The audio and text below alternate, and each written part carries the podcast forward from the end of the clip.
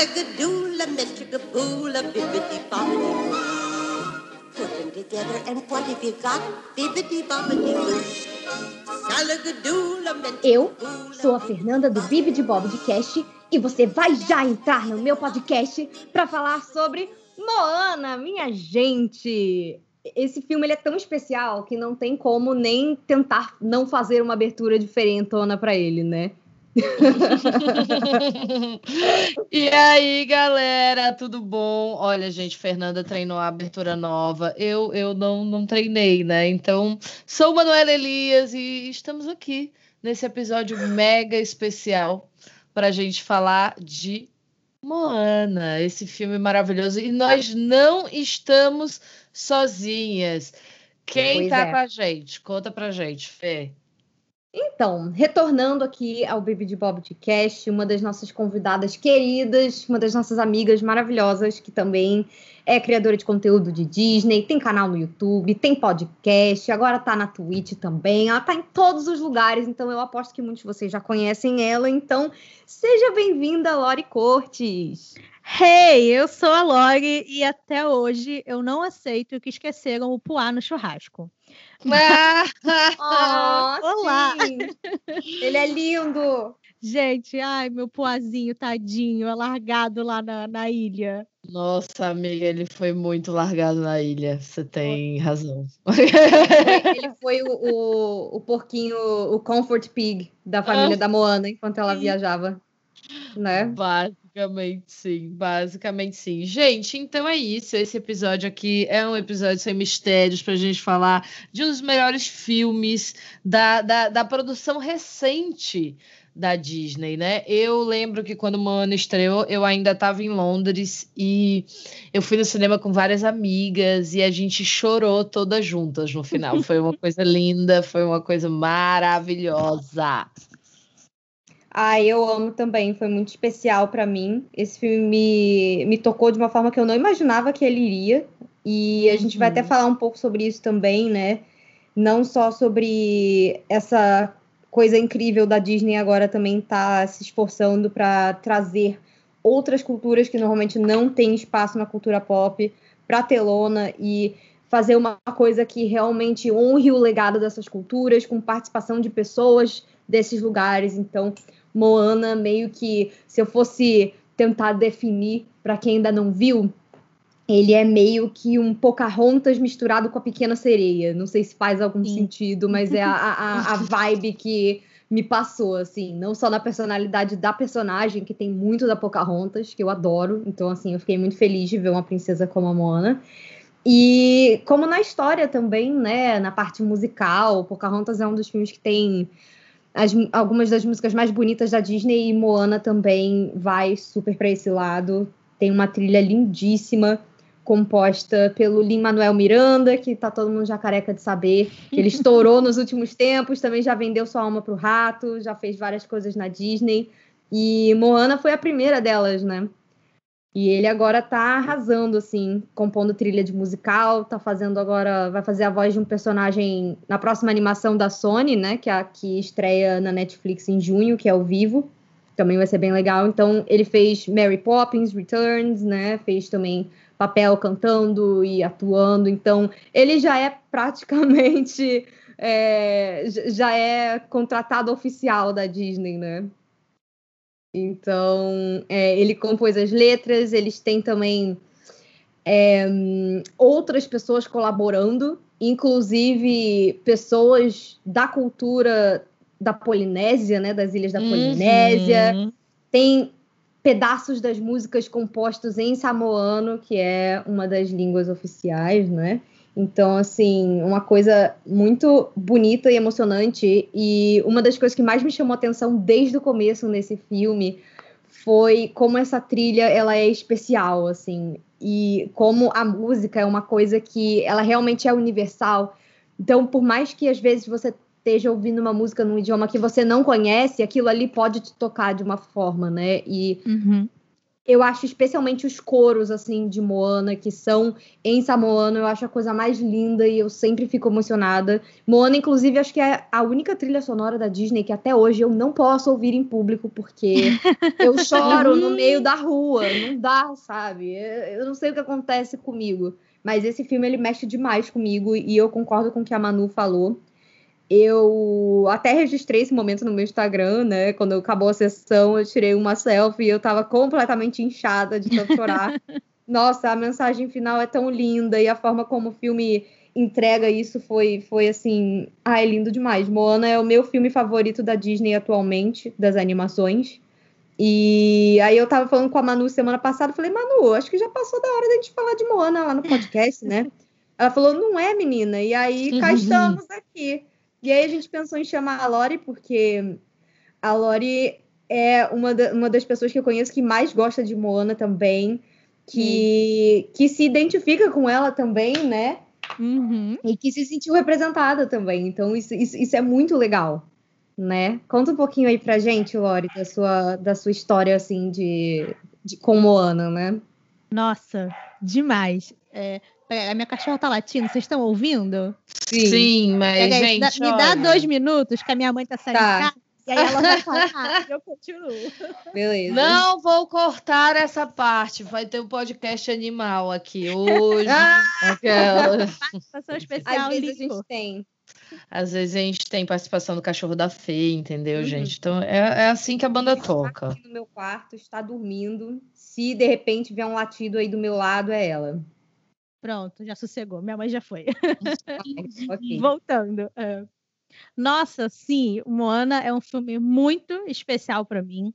Tem até um episódio do meu podcast, Papo no Castelo, em que vocês participaram, que a gente estava falando sobre adultos Disney, e a gente comentou um pouco sobre, sobre isso, que geralmente, né, adolescente, a gente chega naquela fase rebelde de, ah, não gosto mais de Disney, ah, não posso gostar de princesa, porque isso é cafona, porque não é legal. E acho que todos passei por essa fase. E eu até, tipo, demorei um pouco para voltar pro mundo da Disney. Tipo, eu assisti Enrolados no cinema, assisti o primeiro Frozen no cinema. Então, assim, eu ainda via os filmes, mas eu não estava mais imersa naquele mundo, sabe? De procurar notícia, até mesmo, assim, de ver trailer e tal. Eu ia no cinema, via lá que tinha um cartaz de um filme da Disney e ia assistir. E com Moana foi meio que assim também. Eu sabia que ia sair o filme, mas eu não lembro nem se eu tinha assistido o trailer, nem nada disso. Eu só vi, ah, filme novo da Disney, e aí, vamos? E uhum. aí eu fui com, com meu irmão e meu namorado, e a gente foi, tipo, no dia da estreia. Eu lembro que no cinema não tinha ninguém, só tinha gente.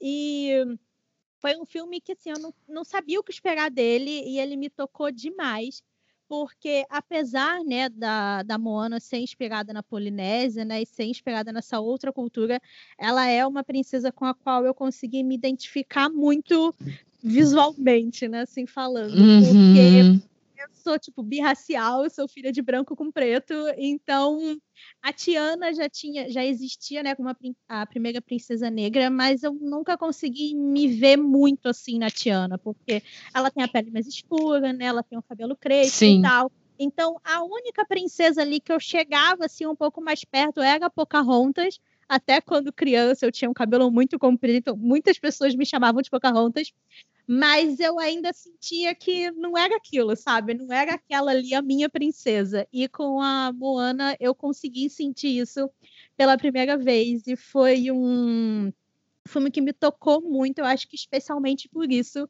depois de ser fã da Disney por tantos anos, depois de ver tantos filmes de princesas e gostar tanto delas, quando eu tinha, sei lá, 20 anos, eu pude, sabe, pela primeira vez ver na telona uma princesa da Disney que se parecia muito comigo. E isso foi muito especial para mim. E o Moana meio que foi o filme que me fez voltar assim, de cabeça pro, pro mundo da Disney, sabe? Foi o filme que eu tipo, reacendeu a chama, vamos dizer assim. Uhum. Então, ali eu voltei a procurar mais na internet, ia conhecer né, canais que falavam sobre Disney, ia é, acompanhar contas no Twitter e tal, e realmente ficar dentro desse mundo e das notícias até alguns anos depois eu começar o meu próprio canal e começar a passar também esse, esse tipo de conteúdo. Mas Moana, com certeza, é o meu filme favorito dessa, desses últimos anos da Disney. Eu acho que ele e a Pequena Sereia ficam ali batalhando pelo primeiro lugar. Não sei dizer qual dos dois é o primeiro, porque é muito difícil. Porque os dois são muito. Mas Ai, tô aqui para falar muito bem de Moana, é isso. Eu tô vendo, gente, foi Moana, então o filme que te trouxe ali de volta para os braços do rato. Eu amei, eu amei, eu acho que é isso aí. E aí, gente, eu sei que todo mundo já deve ter visto Moana, né? Eu espero que você que está ouvindo esse podcast já tenha visto Moana algumas vezes, mas como nunca se sabe, a gente queria que a gente comentasse um pouco da sinopse do filme, né, gente, para a galera que não conhece. É, por algum motivo que caiu de paraquedas por aqui, então vamos lá. É, quem, quem, quer falar um pouco sobre essa sinopse? Conta pra gente. Tô só olhando a Manuela se esquivando. jogando, jogando pros outros. Tipo, Adoro. Alguém resume pra mim. Vai. Ok, a Moana, ela é uma jovem, assim, super animada. Ela mora numa aldeia com, com a família dela, numa ilha. Mas ela sente que desde criança alguma coisa faz com que ela seja atraída para o oceano. E nessa, nessa ilha onde ela mora, né, que é Motunui, as pessoas não saem da ilha, fica todo mundo sempre lá. E a Moana, ela sente que ela precisa explorar o oceano e ela não sabe exatamente porquê. A única pessoa da família dela que meio que apoia isso é a avó dela. E o pai e a mãe, enquanto isso, querem treiná-la para ela suceder ali a chefia da aldeia. Então, ela é a filha do chefe e o chefe, desde, desde que ela era muito bebezinha, faz com que ela não, não possa chegar perto da água, né? E aí, um dia, ela descobre que ela entra numa, numa caverna lá na, na, ilha e ela descobre que os antepassados dela eram viajantes. Então é uma coisa muito de se reconectar com a sua ancestralidade. E a partir daí a Moana percebe que, que tinha um motivo para isso e ela vê também que o é, como é que eu explico isso, gente? É aquele, aquele negócio da, da, das ilhas que começam a ser consumidas, né? Tem essa Ai. força, tem essa força da natureza, essa deusa que é a Tefiti, que é a deusa da natureza, que dá a vida é, a todas as ilhas, que teve o coração roubado pelo mal e que era um semideus lá da mitologia deles, e a Moana percebe que eles as ilhas estão em perigo, o mundo está em perigo, então que ela precisa ir atrás do Maui recuperar o coração de Tefiti e fazer com que ele possa restaurar esse coração dela, que é uma pedra, né? Que uhum. está com ela, para que a ilha dela e todo, todas as ilhas em volta também não sejam exterminadas. Então é meio que uma corrida contra o tempo nessa, nessa aventura que ela vai viver com o mal, enquanto ela aprende não só a ser uma, uma mestre navegadora, né? Que eu acho que em inglês é até mais bonito, porque chama Wayfinder, né? Que é o uhum. encontrador do caminho. Uhum. É, é muito lindo. E o filme fala muito sobre, sobre proteger a natureza, fala muito sobre você se conectar com o seu passado, você é, não aceitar exatamente o que te impuseram só porque dizem que é o seu lugar, que você precisa uhum. encontrar o seu lugar por si mesma. E essa energia da Pequena Sereia também, né? Que eu falei que me lembra muito a Pequena Sereia, dela sentir que tem um lugar chamando por ela, que tem algo chamando por ela e que ela não vai conseguir ficar de boa ali, presa naquele lugar, naque, naquele lugar tanto físico quanto social que está sendo imposto para ela. Então é um filme muito também de uma jornada de, de crescimento, né? De chegada na, na maioridade. É, é muito fofo, muito fofo. Viu que maravilhosa? Arrasou, amiga, arrasou no resumo. Gente, então, é, eu acho que é legal a gente entender que Moana é, isso que a Fê falou, é muito importante, ele é um filme de caminho age, né? Ele é um filme de você uhum. chegar à maioridade, ele é um filme que passa, ela deixa de ser uma, uma menina, né, e se torna ali uma mulher, né? Ela passa por ritos, ela passa por eventos que fazem com que isso aconteça na vida dela. Então, uma das coisas que mais me chama a atenção em Moana é que Moana começa, é onde a Disney começa a repetir uma. a, a, a fazer uma fórmula que não é a fórmula que a Disney tinha feito até então. É uma coisa que a Disney começa ali com Frozen, ela faz, na verdade, em Valente ela faz isso, ela faz isso em Frozen, ela faz isso em Moana, né? que é a tal da jornada da heroína. Muita gente conhece o monomito e a jornada do herói, proposta pelo Joseph Campbell, mas pouca gente conhece a jornada da heroína, que foi proposta pela Maureen Murdoch, estudante, né, aluna do Joseph Campbell, porque quando ela chegou para perguntar para o Joseph se a jornada dele se aplicava também a mulheres, ele disse: não. Simples assim. Não, as mulheres são a linha de chegada, né? As mulheres ah. são onde todo homem quer estar. E quando uhum. elas perceberem isso, elas não precisam de uma jornada própria. E aí Maureen foi lá nos Nossa, anos hein? 90. É, vacilou, né, amiga? Mó vacilo. Vacilão vacilo. E aí Maureen foi lá nos anos 90 e falou: não, eu vou, sou psicanalista, sou junguiana, vou estudar uns paranauê aqui e vou falar o que, que, o que eu acho que tem que ser uma jornada que é para todos, todas e todes, mas eu vou chamar essa de jornada da heroína.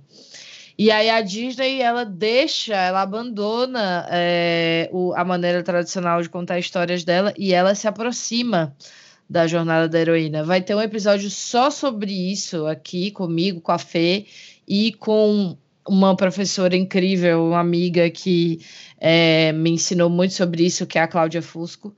Mas é, fica a dica para vocês que já quiserem entender mais e dar uma pesquisada. A jornada, a jornada da heroína ela tem um movimento muito mais interno.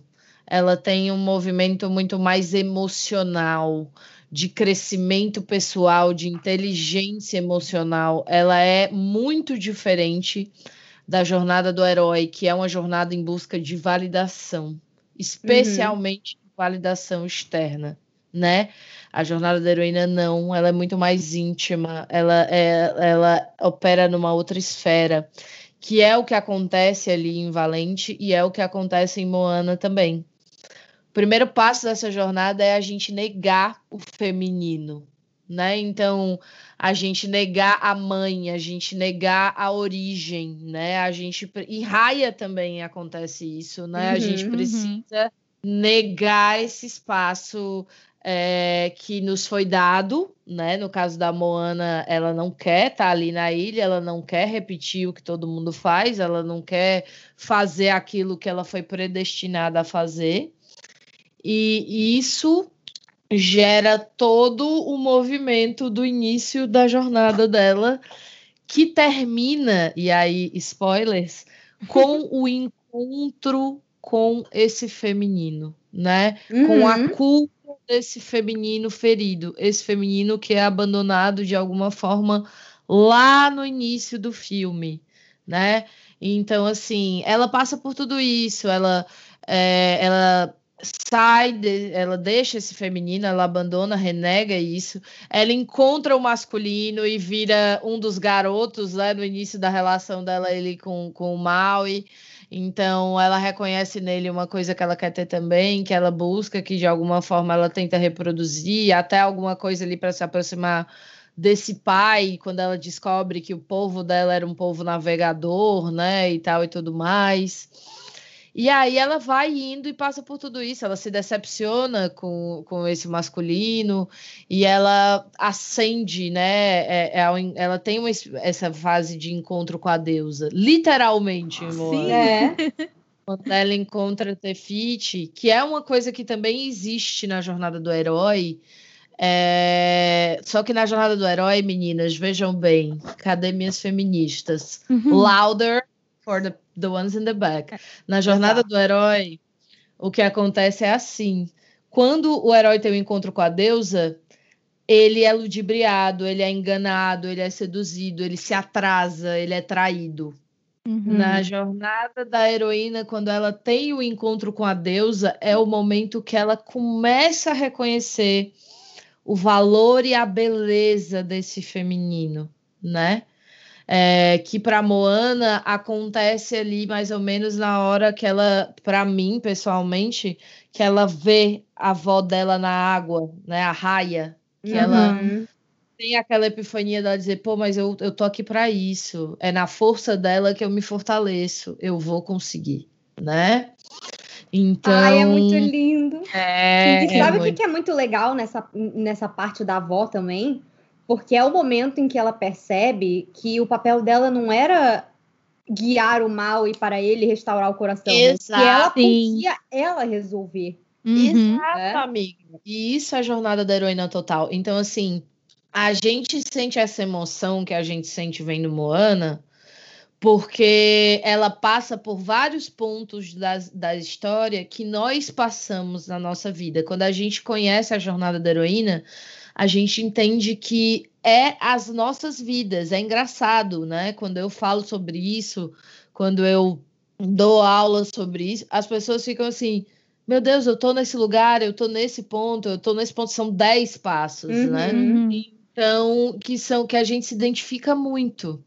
E aí a gente finaliza com essa cura do feminino ferido, com essa integração do masculino que para ela vem nessa capacidade dela ali de navegar e de ter esse grande talento, né, que veio do pai dela e tal, mas ela, ela integra se conformar com o lugar que impuseram para ela. Né? Isso, né? ela integra o que há de positivo no masculino, né? Ela volta, ela lidera as navegações, ela integra a ação masculina de forma positiva, mas ela só consegue fazer isso porque ela cura esse feminino abandonado primeiro, né? Quando ela uhum. devolve lá o coração e a deusa, é, que inclusive se chama Pele, né? Essa deusa vulcânica aí da Polinésia, ela existe na mitologia polinésia e o nome dela é deusa Pele, né? É, e aí quando ela quando ela restaura o coração, que ela se transforma aí sim em Tefiti, Aí a gente está falando justamente desse, desse feminino integrado, né? Esse feminino que não está ferido. Então, não é à toa que Moana toca tanto a gente. Moana muda a forma da Disney é, de contar histórias e aproxima, da, aproxima a história de uma jornada muito mais feminina, muito uhum. mais. E é por isso. E que é incrível. muito engraçado, né, a gente pensar sobre isso. É, porque o filme é dirigido por dois homens, né? Sim. A ideia de fazer essa história foi de dois homens. Então, é o tipo de coisa que você fica, caraca, né? O quanto isso foi, o quanto isso foi inspirado não só é, pelas experiências que eles tiveram na Polinésia, porque isso é uma coisa que é herança da Pixar, quando a, uhum, a Disney comprou a Pixar, né? Começaram Sim. testando isso no A Princesa e o Sapo. É, e incorporaram essa prática de você ir até o local e não só estudar a arquitetura, o visual, mas conhecer pessoas e se aprofundar na cultura delas. Uhum. E esse é um dos primeiros filmes em que a Disney realmente colocou ali é, um, eles chamam em inglês isso de um board trust, né? Que seria tipo um, um grupo de pessoas daque, daquele local com uhum. aquele conhecimento para poderem ir é, vendo enquanto eles estão concebendo a história, vendo se está bem representado ou não, uhum. se tal coisa é um estereótipo, se tal personagem Sim. faria isso ou aquilo, né? Então é um negócio muito interessante que um exemplo muito legal disso é, por exemplo, no Viva a Vida é uma Festa, que a Pixar também tinha um grupo de, de pessoas do México ajudando eles na hora de você conceber essa história, uhum. né? E que, por exemplo, eles falaram que, ah, não, olha, nessa parte da avó, quando a avó vai atrás do menino, ah, aqui no México é tudo sempre catamanca na mão, né?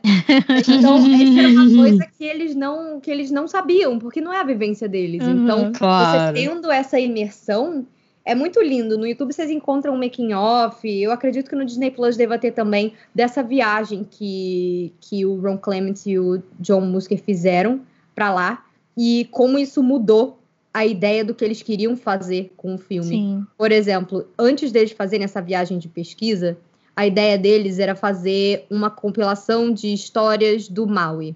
Então eles tinham uhum. pego um livro Sim. de mitologia da Polinésia e a ideia deles era fazer um filme sobre o Maui.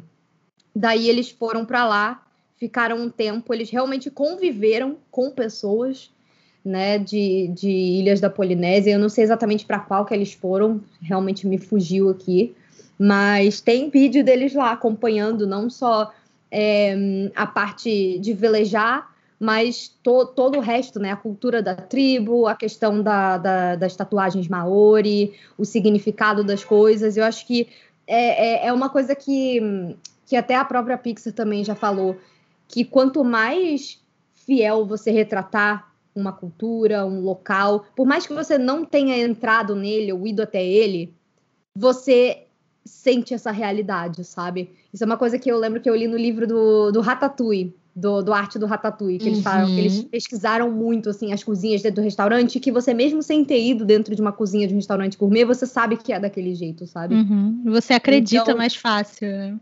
Exato, exato. Porque se você está indo lá e você está buscando uma verossimilhança, parece que essa verdade passa, sabe, para o espectador. Sim. Então é uma coisa que eu acho extremamente incrível e emocionante.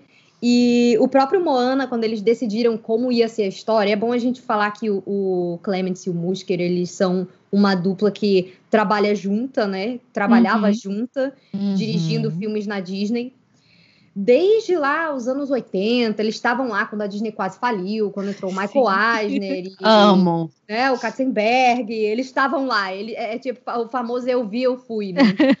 Passaram eles, por tudo. Nossa, e eles são os responsáveis por alguns dos filmes mais amados da Disney. Sim. Sim. Eles foram responsáveis aí pelo renascimento da Disney, porque uhum. É, eles começaram fazendo um teste com o Ratinho Detetive, mas eles que fizeram A Pequena Sereia, uhum. Aladdin, Hércules, vários desses filmes assim dos anos 90 que estavam ali nessa época de renascimento mesmo da Disney.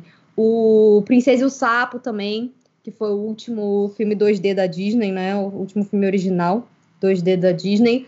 E é muito interessante a gente ver como que Moana terminou sendo dessa forma. Porque eu tenho certeza que eles não faziam ideia dessa questão da jornada da heroína que a Manu falou aqui.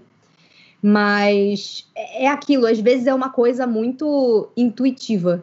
Eu acho que talvez seja por isso também que o filme tenha me marcado tanto, marcado tanto a Lori, é, marcado tanto você, Manu. Uhum. Eu acho que uhum. principalmente para, para, para as mulheres, né? Uhum. Eu acho que é um filme que, que ele pega muito nessa questão do nosso lugar, o nosso papel, o nosso sonho. E é, é impressionante. E inicialmente a ideia deles com Moana era fazer uma coisa que seria mais aos moldes antigos e que seria uma coisa que seria meio batida. Eu não sei se vocês já chegaram a ver como é que foram as ideias iniciais de concepção de Moana, mas a ideia era que a Moana seria a mais jovem da de família, irmãos, ela né? teria sete irmãos mais velhos, uhum. todos eles seriam navegadores e ela não seria permitida navegar Calma. porque ela é uma menina. Então, assim, porque ela é uma mulher. E aí que daria uma treta, que todo mundo seria capturado, e aí só ia é, sobrar ela para resolver. Né? Uhum. Né? Gente, é por isso que eu digo, olha, eu vou dizer, assim, é por isso que eu digo, eu vou dizer, que louca. Essas fórmulas, né, essas fórmulas de narrativa, que a Pixar tem, a Disney tem, né? Que outros estúdios, que a Disney tem na Marvel. Gente, a Marvel é a jornada do herói 24 horas por dia, Sim. assim. Uhum. É, então, elas são muito importantes porque elas pegam a gente em pontos, né? Chegou um momento em que, para contar histórias para mulheres e para pessoas, à medida que o mundo vai ficando mais diverso, a gente vai reconhecendo a diversidade como qualidade. Você não pode querer contar histórias antigas, né? Hum. Então, a, a, às vezes a gente acha que não, mas a Disney ela chega um pouco atrasada, mas ela chega. E ela tá muito ligada nisso agora, tem um tempo já. Então a ideia que venceu, vocês veem que foi a ideia mais alinhada ao, uhum. ao momento. E isso Sim. não é à toa, né? E eu acho isso muito incrível, é. assim, terem esse discernimento, né? Sim, isso até foi parte do processo que eles herdaram da Pixar, né? Sim. De desenvolvimento de história. Então, eu acho isso muito legal também. Pode Sim, falar, até Lori. porque até porque depois do fracasso, né, entre aspas, da Princesa e o Sapo, que a Disney vinha aí de um momento não tão bom, que os filmes uhum. não estavam fazendo tanto sucesso quanto eles queriam, eles não estavam conseguindo se conectar com o público, né? Eles uhum. falaram: ah, vamos dar um, vamos tentar voltar a fazer o que a gente sabia fazer, né? Vamos tentar trazer aqui um novo clássico estilo Renascença. E aí foi o que eles tentaram fazer com a Princesa e o Sapo. Ah, vamos colocar o 2D, vamos colocar o musical, a história com uma princesa como protagonista e tal. Botaram, né, o John Musk e Ron Clements para fazer, porque como a Fernanda falou, eles basicamente aí criaram a Renascença, estavam muito envolvidos nessa época. Então, ah, vamos colocar os dois que sabem fazer isso para fazer de novo. Eles tentaram. Sabe o que estão fazendo, é, né? Eles tentaram, tipo, literalmente copiar, né? O que já tinha sido feito aí nesses outros filmes que a gente gosta tanto. Mas acabou que no final não deu muito certo aí por N motivos. E a partir daí, né, a Disney é, colocou um pouco, um pouco dessa culpa no 2D, né? E falaram: ah, ninguém hum. vai de 2D.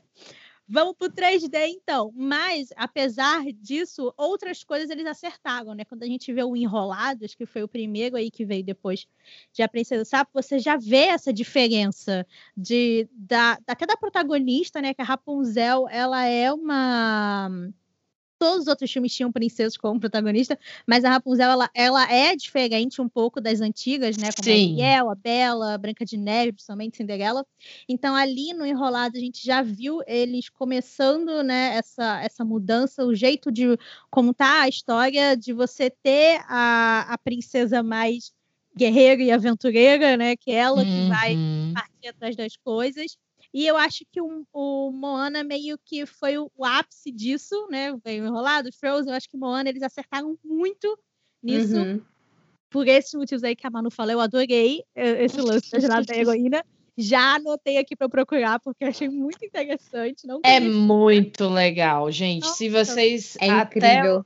Se vocês quiserem entender um pouquinho mais, é, eu ah, tenho um vídeo, botem Jornada da Heroína no, no YouTube e procurem o vídeo da Clau Fusco, que é essa querida que eu quero trazer aqui para conversar com a gente.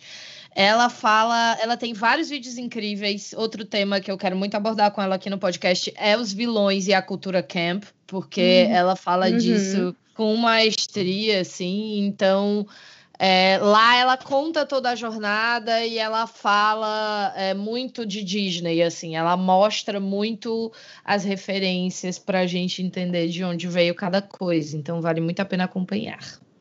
Mas é isso. Incrível, vou até anotar aqui para não perder depois. Adoro, adoro. Ai, tudo, gente. Adoro a gente trocando informações. Mas, gente, aí a gente falou aqui, né, de Moana, falou um pouco de como é que os bastidores, como é que se concebeu essa história, escolhas que eles fizeram no estúdio e como esse filme impactou a gente também.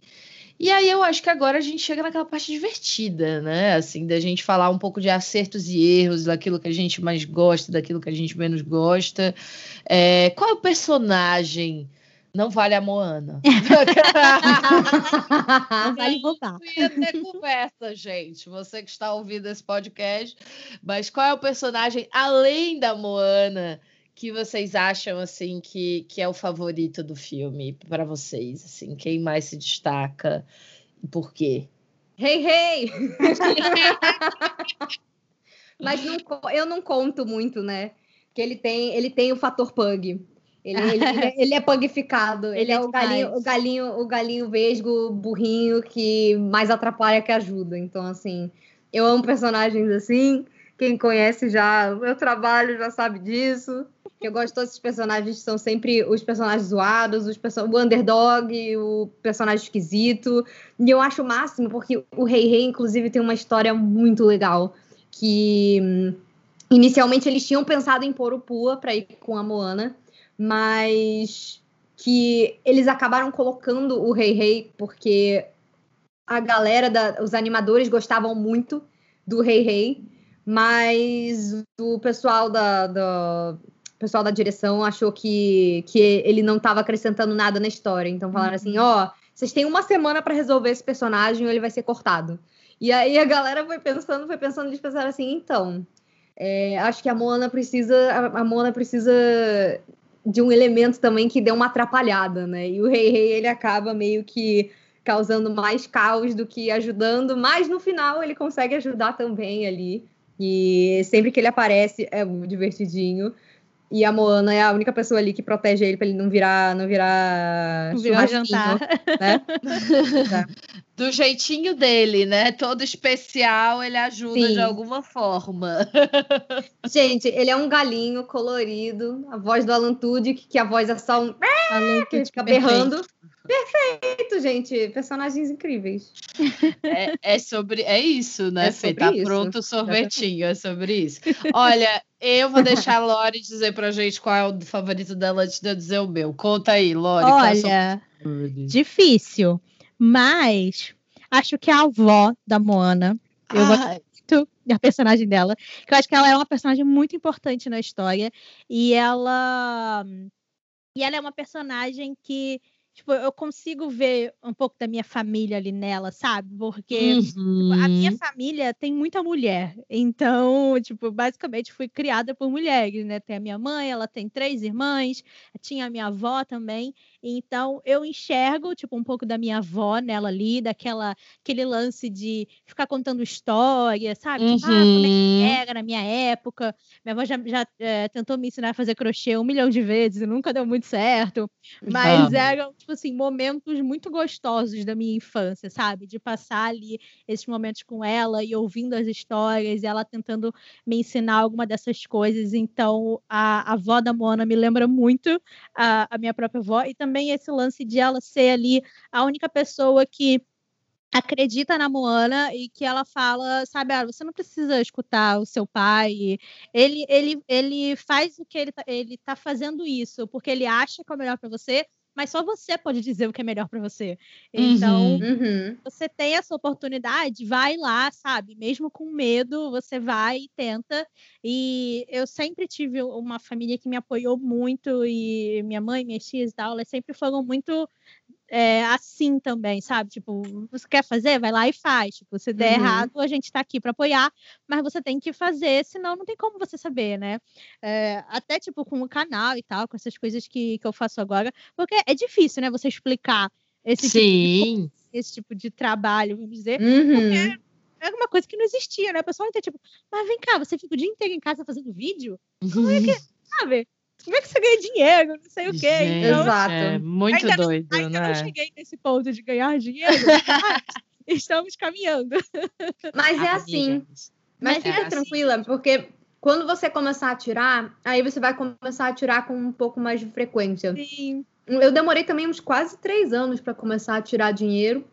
Mas agora eu consigo tirar todo mês. Então. E aí, e aí, é muito difícil você conseguir ter esse apoio, né? De tipo, é você tá três anos fazendo uma coisa que tecnicamente não tem resultado, né? Então, é, eu vejo, né, esse apoio que a Mona recebia da avó, eu tenho um pouco desse apoio em casa, então eu, por isso acho que eu gosto muito da personagem, a, a, cena que a Manu falou de quando ela vai lá, né, como raia e fala com, com a Moana naquela coisa meio espírito, aquela cena é a coisa mais linda do mundo. Ai, eu é. chorei desesperadamente no cinema Sim. assistindo essa cena. Toda vez que eu assisto, sempre rola aquela aquela lágrima. Uhum. E, e ela é uma personagem que eu gosto muito por isso, por, pelo esse apoio que ela dá para Mona e toda essa importância que ela tem né, na jornada da personagem de realmente é, mostrar o caminho sem estar tá segurando na mão, sabe? Tipo, eu tô abrindo uhum. aqui um espaço para você, mas você tem que ir sozinha, você tem que dar a cara e ver se, se vai dar certo ou não.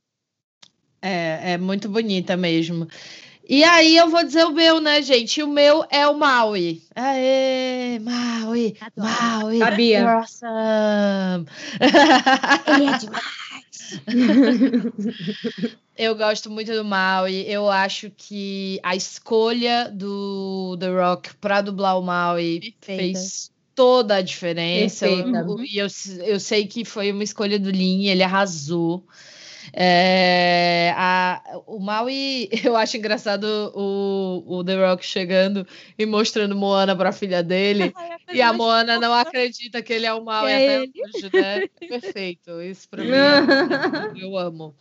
É, mas assim, eu acho que eles interpretaram de uma forma muito legal é, o que é um semideus para uma cultura politeísta, né? Uhum. Porque assim Pra gente que às vezes é muito educado dentro do cristianismo, é muito difícil a gente compreender essa outra coisa, né? E ele ser grandão, mas ele ser super simpático e ao mesmo tempo ele ser meio arrogante, porque veja bem, ele é um semideus, ele não é um Sim. deus, então ele tem um pezinho na, na humanidade, né? E ele tem nas tatuagens ali o simbolismo da história dele, que é uma coisa muito importante, né, para os polinésios. Uhum. E eu acho que ele conta e, e, e e é de uma forma assim muito discreta, porém muito respeitosa. Ele uhum. fala sobre essa devoção de toda uma cultura com muito cuidado, né? Então, eu gosto do Maui, assim, sem que a gente perceba, a gente está gostando e torcendo por ele, e querendo que ele fique bem, e querendo que ele ajude a Moana, né? É, é um movimento quase. É ele é muito carismático, né? Sim. Exato. Eles escolheram, eles escolheram, cara, olha, sinceramente, eles escolheram a pessoa mais carismática atualmente uhum. em Hollywood, que uhum. vende qualquer é. coisa. Sim. O The Rock vende qualquer, qualquer filme. Coisa. Você botou o The Rock lá você já garante que você vai ter uma bilheteria estrondosa, porque... Areia no deserto, The Rock vai vender, gente, entendeu? exato, exato, é exato.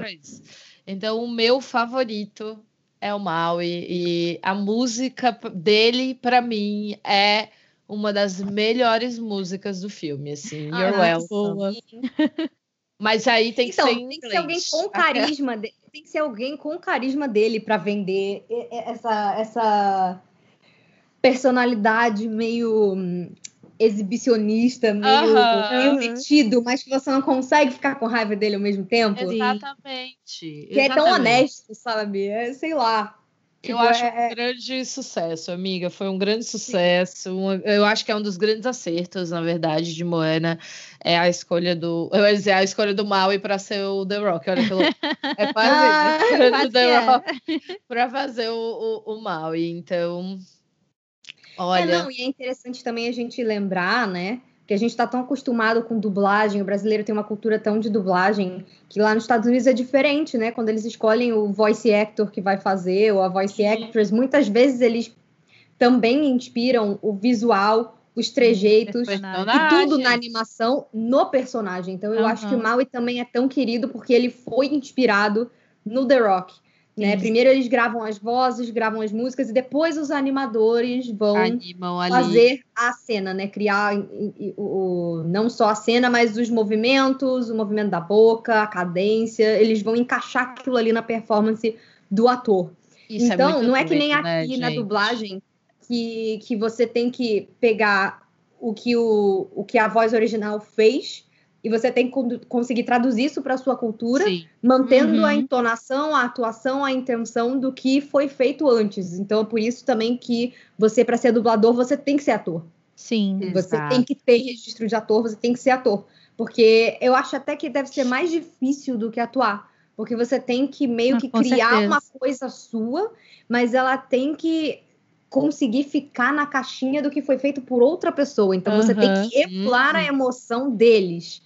É que é um negócio assim surreal. Então eu admiro muito, muito, muito, muito, muito. quem dubla, porque é, eu imagino que seja um trabalho muito divertido, mas deve ser um trabalho muito difícil. Muito Nossa, difícil. deve dar muito trabalho, gente. E como diria Vitube, atriz com DRT. É, atriz, tem ser atriz com DRT. Muito bom, amei.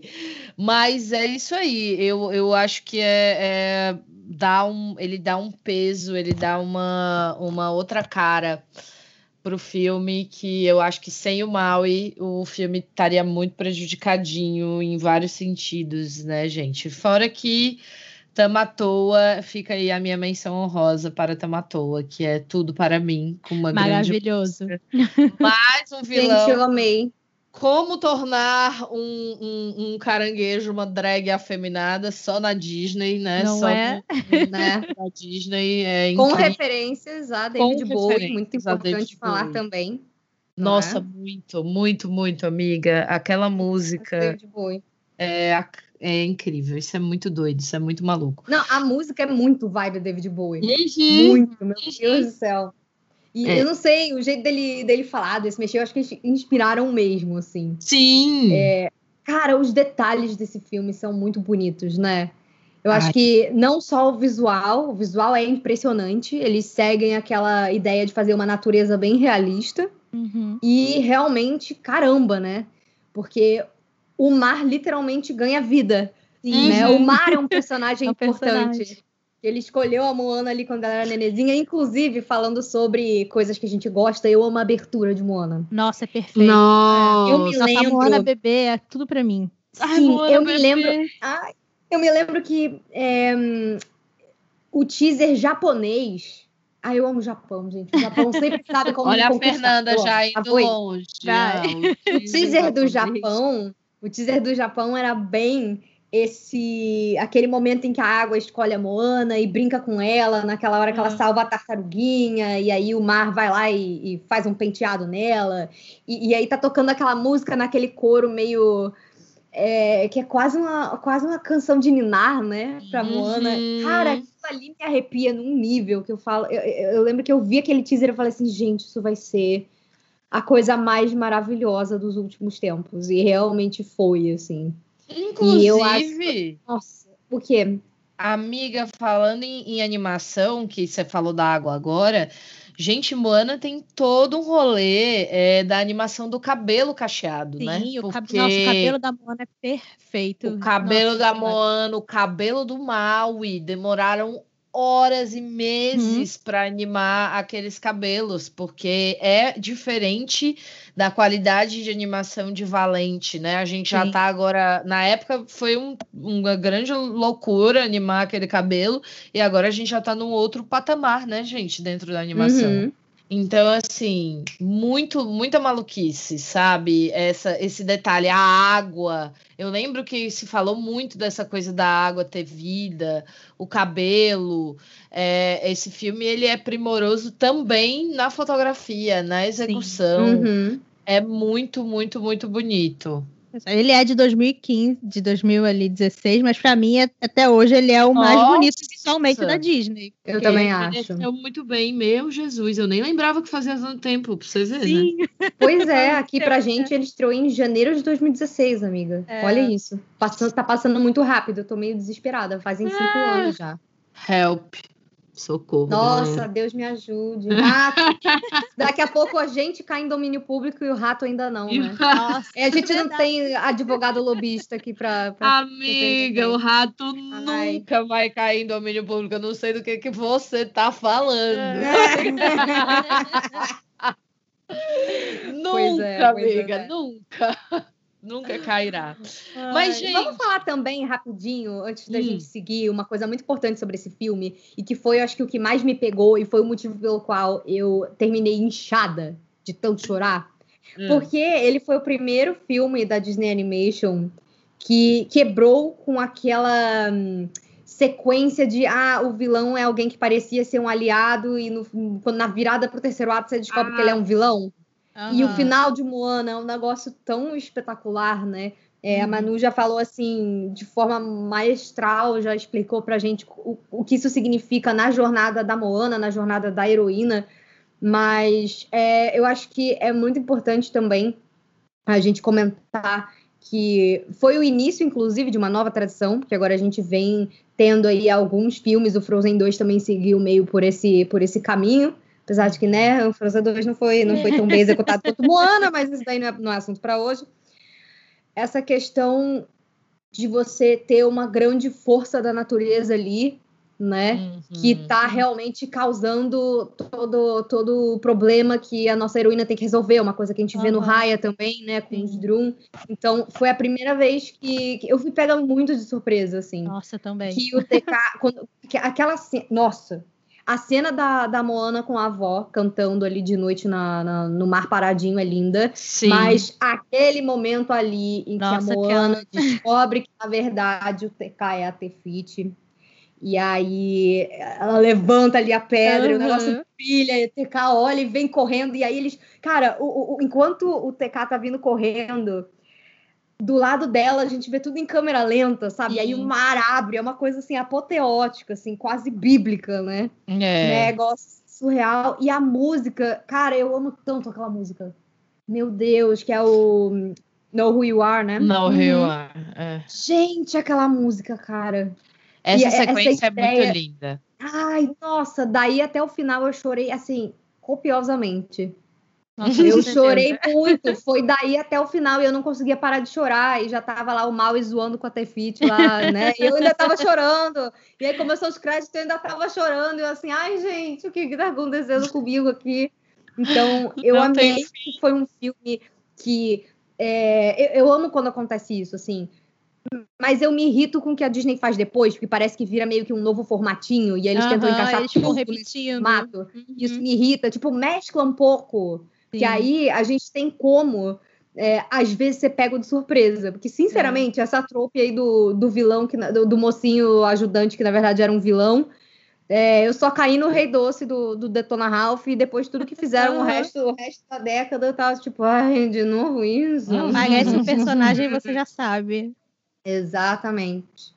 Tu já sabe até quem é, assim, que não é como se, como se, como se a Disney escondesse bem, sabe? É. é um personagem que ou você acha que é um aliado, ou é aquele personagem que parece que é o aliado do aliado, que é um personagem uhum. fofinho, que chega, ah, eu te entendo, e você fala, hum, já hum, sei, já, tá já deu a deixa, deu a deixa.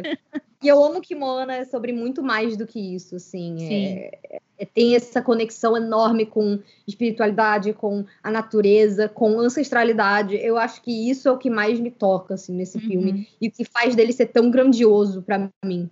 É, não só a história por si só, que é uma coisa muito diferente, e que dá espaço e voz para uma cultura toda que, para mim, era um negócio meio alienígena, sabe? Sim, Até sim. então. Eu, eu, eu, por exemplo, eu sei que tem gente que, que tem às vezes, mas a, o, público geral não tem geralmente acesso a esse tipo de história, né? Uhum. Então é uma coisa muito. É uma, é, um, é, é, é, eu não sei, é quase como se fosse um portalzinho se abrindo para um mundo novo, sabe? Uhum. E aí eles trabalharem isso em todos os mínimos detalhes, não só no visual, mas realmente irem lá, conhecer, conviver com pessoas daquela cultura, você ter pessoas ajudando na construção do filme. Falta a Disney começar a contratar essas pessoas para fazerem os, né, parar de botar a gente Ia branca para dirigir. Fácil. Ia ser mais legal. Então. Assim, mas a gente vai indo, né? É, é, é um exato. dia de cada vez, um passo de cada vez, né? O grande mistério é isso, é um pezinho depois do outro, até que tal hora a gente conseguiu chegar em, em algum lugar com isso, né? Essa é a nossa esperança. E Moana, para mim, realmente é a história mais original que eles fizeram, assim, a mais inesperada que eles fizeram uhum. na década passada. Então, eu acho por isso também que ele é o meu favorito, não só da década, mas hoje, como adulta, tendo experienciado essa história eu uhum. tinha 25 anos na época que eu assisti. Então eu já era uma mulher adulta, eu já estava quase formada na faculdade, eu já tinha uma experiência de vida que me permitiu conseguir absorver mais desse filme, uhum. né? Eu acho. E ele é um filme que 100% me toca e, e, muitas vezes eu não sei nem porquê, sabe? Aquela coisa Sim. do começa a tocar o coro, uhum. eu não sei o que estão cantando, eu não conheço esse idioma, mas eu tô emocionada e eu tô chorando, sabe? Ah, mas o Lima Manuel Miranda, ele é o, o Ele é craque É isso aí que ele sabe fazer, amiga. É. Bom ator mas ele não é. olha, a gente Bom tem que cantor, dar o ele é mediano. É. É, não, ele é um excelente compositor. O cara, o cara revolucionando é. o os musicais Exato. e revolucionando os filmes musicais também, né? Sim, que é incrível. É eu... Mas a gente tem que dar aí um crédito também, ó, porque além do Lin Manuel, eu peguei aqui os nomes para a gente poder ver. É, o Mark Mancina também é responsável ah. pela criação das músicas e do score, né? Que é a parte instrumental da trilha, que é a parte que, que sai do musical, não é mesmo? Uhum. E ele é americano também, mas essa parte que me emociona mais, que é a parte que veio né, em samoano, é de um artista de lá chamado Opetaya Foai. E é incrível o trabalho dele. Incrível. Sim. E tem vídeo, quem quiser pesquisa, porque é lindo, dele dirigindo o coro, cantando. Ai, sim, é lindo. Então, gente, é um negócio assim sensacional. Então, olha que incrível você ter várias pessoas compondo uma trilha, né? Você tem um que é especialista em musicais, o outro que é especialista no, no score, né, na parte instrumental, uhum. o outro que está trazendo os elementos da música tradicional do lugar. E é assim que você compõe um negócio excelente, que você fala, putz, não tem, um, não tem uma vírgula para falar Sim. mal dessa trilha, sabe? Uhum.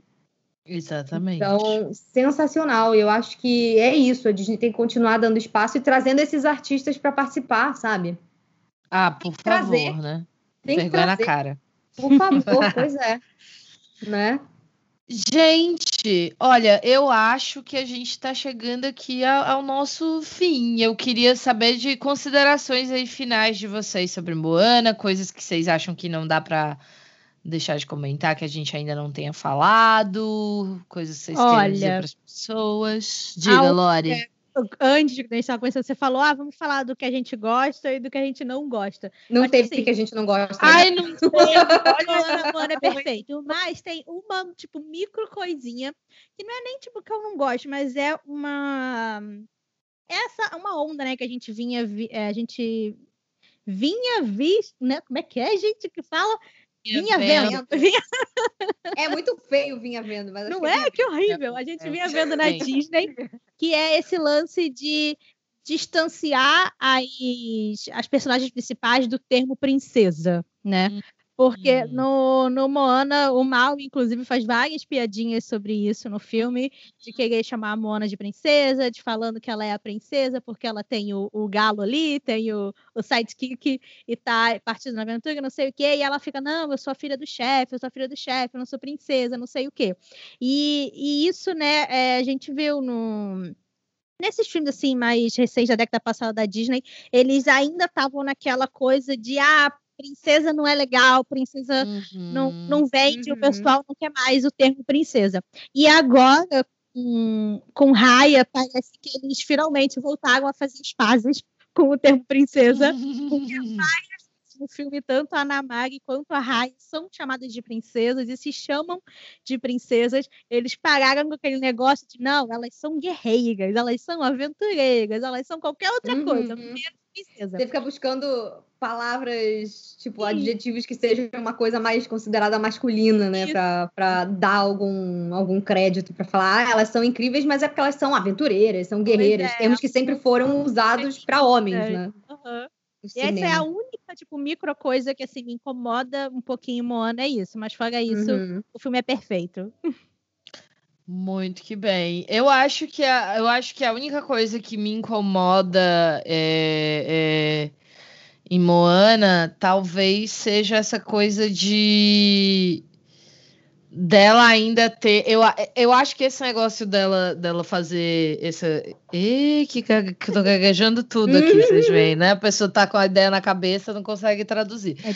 Mas eu acho que a ideia dela, dela se negar, né? Negar o termo princesa também é uma coisa que me incomoda bastante. E uhum. isso vem mesmo dentro da, da jornada da heroína nesse momento em que a gente nega o nosso feminino porque o feminino uhum. não é tão legal, né? E a Disney realmente fez muito isso. É... Não, não é, não, não é de hoje, né? Hollywood não. adora demonizar a ultrafeminilidade. Exatamente, exatamente. Você vê a, a, as vilãs dos filmes são uhum. sempre ai, a Patricinha loira de salto, uhum. rosa e super Pode maquiada, arrumada e com a, com a unha gigantesca, né? Que é quase como se ela fosse realmente um, uma garra. Ali, né? Uhum. É, exatamente. É verdade, é verdade. Mas eu acho que é isso aí, assim. É um filme que tem muito pouca coisa ruim pra gente falar dele. Mas só pra gente dizer alguma coisa, acho que esse ponto é importante. Mas Sim. eu acho que quando ela chega ali no final, que ela se torna né, a, a principal liderança da, da tribo, ela, ela do povo da aldeia, ela se, ela se redime um pouco, né? Uhum. Aquela roupa dela é linda. Nossa, perfeita. Final, hein, gente? Gente, meu sonho é fazer um cosplay de Moana, meu Deus. Amiga, cores, né? Meu sonho. Quando a CCXP voltar, Cara, perfeita. Que... Sim. Não, eu tô tentando ah. fazer uma festa de aniversário de Moana desde, sei lá, o ano retrasado. Não consegui, porque pandemia entendo. e não sei o que. Talvez ano que vem, vamos ver. É a minha só ano que vem também. Meu aniversário já é mês que vem, não, infelizmente. O meu é setembro, mas eu não tô No Brasil não há, não, não, há, não, não há vacina, não há Brasil para mim. Pois não há é. Brasil para mim. No Brasil não há aniversário, não há oportunidade não há para comemorar.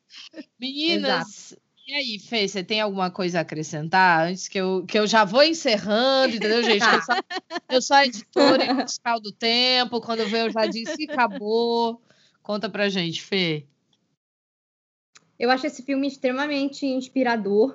Uhum. Ele não só é visualmente muito lindo, como a gente já comentou, e a história dele é, é bastante emocionante, né? Uma coisa bem épica. Eu acho que seria legal comentar bem rapidinho aqui que ele tá ganhando um pouquinho de espaço nos parques, assim. Acho que essa é a última coisa ah, que eu ah, gostaria é. de falar, Boa. né? É, não só você consegue encontrar a personagem nos parques, né? Hoje em dia, só na Disneyland, em Orlando ela não estava aparecendo mais, não sei porquê. Na Adventureland você encontra a Moana. É, e agora, lá na Disneyland, eles têm uma parada nova chamada Magic Happens, que passa uhum. de dia. Lindíssima. E tem carros alegóricos dos filmes mais novos e eles têm um baita carro de Moana, uhum. que é a coisa mais linda, que não só tem ali ó, a jangada dela, como uma representação das ondas do mar, as flores uhum. no final do filme. Ela tá uhum. com a coroa de flores também, tem a Raia, que é a avó dela.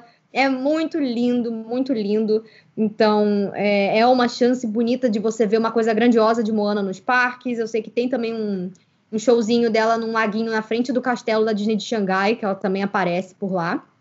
Uhum. E ela vai ganhar uma atração, entre aspas, em Epcot, em Orlando, que quando anunciaram eu fiquei tão empolgada, mas aí, dois minutos depois, foi um, meio um balde de água fria, que falaram uhum. que, na verdade, a atração, entre aspas, é meio que um, um labirintinho pelo parque com. Basicamente é um jardinzinho temático, né? Que tem lá umas cachoeirinhas, umas plantinhas, e ali tem. Ah, na entrada tem o, o, aquele símbolo, aquela espiralzinha verde da Moana, azulzinha da Moana e. A gente foi enganado, né, Fomos enganados, rato. Expectativa realidade. Comigo, exatamente. É. Vamos falar a verdade, gente. A gente foi enganado, entendeu? A gente estava animado por uma outra coisa. Sim, peguei E aí Eu tava vem... esperando, sei lá, uma Dark Ride, um simulador para ajudar a, a Moana a levar o coração até a Tefit, mas é, ganhei um labirintinho. Com águas espirrando. Ah, a gente. Disney tem essa noia. A Disney tem essa noia do labirintinho. Ela tem isso também. é. Na Disney de Paris tem um labirintinho para mas aquele labirintinho do, do, da Alice, Alice, ele tem um topiário bonito, não ele tem? Ele tem, é bem maneiro, inclusive. Já fui. Até a... Ah, desculpa te cortar, mas até a foto do negócio da Moana é meio xoxa. é, assim, é a, a arte conceitual é meio xoxa mesmo. A gente foi enganado. Queremos nosso de volta. O carro alegórico da parada, pelo menos. Ai, vai é. fazer uma, uma vontadinha, né? Mas é basicamente isso. Ela ainda não tem nenhuma coisa grande. Vai ter essa, essa pseudo-atração em Epcot. E aguardamos mais Moana na Disney. Rato, faça algo sobre isso, não é mesmo? Por favor. Por favor, não deixe Moana se tornar o próximo Corcunda de Notre Dame. Você não Nossa. é nem doido, né? Eu acho que Corcunda é um filme que às vezes eles querem meio que fingir que não foi eles que fizeram. É, é meio controverso pro padrão da Disney de hoje, é, né? de hoje, não tem nada. Eu já falei isso aqui no podcast, a gente já comentou isso desde o segundo episódio. Você pode procurar. Mas assim, uhum. se você encontrar um pin, você encontrou muita coisa. Eu Uhum. Tô falando e é verdade. E tinha, né? Isso que é o mais tinha. bizarro. Tinha. Tinha, tinha um show no Hollywood Studios, quando ele ainda era MGM. Tinha os personagens para você encontrar. Hoje não tem nem, nem o pinzinho. Para você encontrar um pin é um sacrifício. É um sacrifício. Então, minha gente, é isso. A gente quer que vocês assistam Moana, a gente quer que vocês contem pra gente o que, que vocês acharam, o que, que vocês acham do filme. Então, manda pra gente um e-mail lá no bibdebobcast.gmail.com para participar do nosso episódio mensal de ler e comentar aí os e-mails com vocês, que é o nosso Correio do Rato, dizendo o que, que você achou do episódio. É, é, é isso. Segue a gente nas redes sociais, né? Segue a gente nas redes sociais, mas antes de eu falar das redes sociais do podcast, eu quero que a nossa convidada diga. Lore, onde é que a gente te encontra aí pelas redes sociais? Faz o jabá, faz o jabá do Papo no Castelo pra gente. Vamos. Então, gente, vocês me encontram no YouTube como Log Cortes, posto vídeo duas vezes por semana, no Instagram e no Twitter também, Log Cortes, para ficar fácil. E toda quarta-feira sai episódio do meu podcast Papo no Castelo, em parceria com o André do Mundo Camundongo. Você também, você encontra o Papo no Castelo em todas aí as principais plataformas, Spotify, Deezer, iTunes, aonde você quiser ouvir você escuta, vai lá, tem episódio nosso em parceria com as meninas aqui do Bibidcast. Então, se você gostou da gente aqui juntas, vai lá escutar também, que tem um episódio super legal nosso falando sobre adultos Disney. E assim, é isso. Ficarei super feliz em receber todos vocês nas minhas redes aí. E meninas, obrigada pelo convite. Sempre maravilhoso estar aqui com vocês, principalmente para falar desse filme tão perfeito e tão quentinho no meu coração que nem Moana. Ai, foi divertidíssimo. A gente uhum. também amou e agradecemos muito a presença de vocês aqui. E logo mais, vamos agitar esse episódio em colaboração com o Papo no Castelo, é com a outra metade do Papo com no certeza. Para a gente poder bater mais ainda esses papos maravilhosos. E você, Fernanda Schmoltz, onde é que a gente te acha nas redes sociais? Senta que lá vem a história. Não, brincadeira. É, vocês me encontram principalmente no YouTube. Eu tenho um canal que fala de Disney e animações também de outros estúdios. Inclusive, estou aí no episódio novo também do Papo no Castelo, né, Lori? Que a gente Sim. falou de Mitchell e os Mitchells e a Revolta das Máquinas. É difícil esse nome em português. É o Mitchell vs. The Machines, o filme novo da Sony, que é maravilhoso, tá na Netflix. Confiram que o filme tá ótimo e o episódio foi divertidíssimo de gravar também. É, vocês me encontram lá no Sugar Rush, no YouTube. Ou então, vamos lá, no Instagram, ou aqui, né, no podcast, uhum. ou no Instagram, no Twitter ou na Twitch. Nos três vocês me encontram como arroba Fernanda Schmoltz. Lembrando que meu sobrenome escreve S-C-H M de Mickey O-L-Z. E você, Manuzete, onde a gente te encontra? Gente, se você quiser, se você estiver afim, vá lá no Instagram e me siga no arroba Amiga do Rato, que é o meu perfil que fala sobre Disney, afinal de contas somos todos amigos do Rato. Ele está em hiato neste momento, mas tem muito conteúdo legal lá para vocês fuçarem.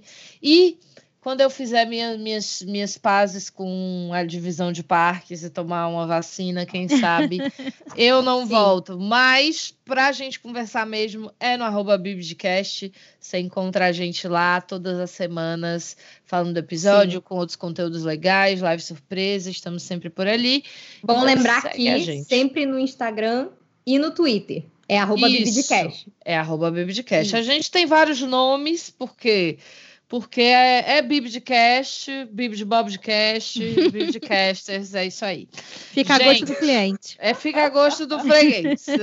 É, é, a, outra é formada em jornalismo, eu fiz mestrado em comunicação social, mas não vou dar mole para ninguém, não, entendeu? Quer me encontrar, me, me procura direito, tá louca. Meu Deus do céu. Gente, é isso aí. Esse foi o nosso maravilhoso episódio de hoje. Um beijo grande para vocês e até os próximos. Tchau, tchau. Bye, bye. Tchau, gente. Bibidi, Bobidi, Boom! It's getting late. Hurry up, dear. The ball can't wait. Have a good time. Dance. Be gay. Now off you go. You're on your way.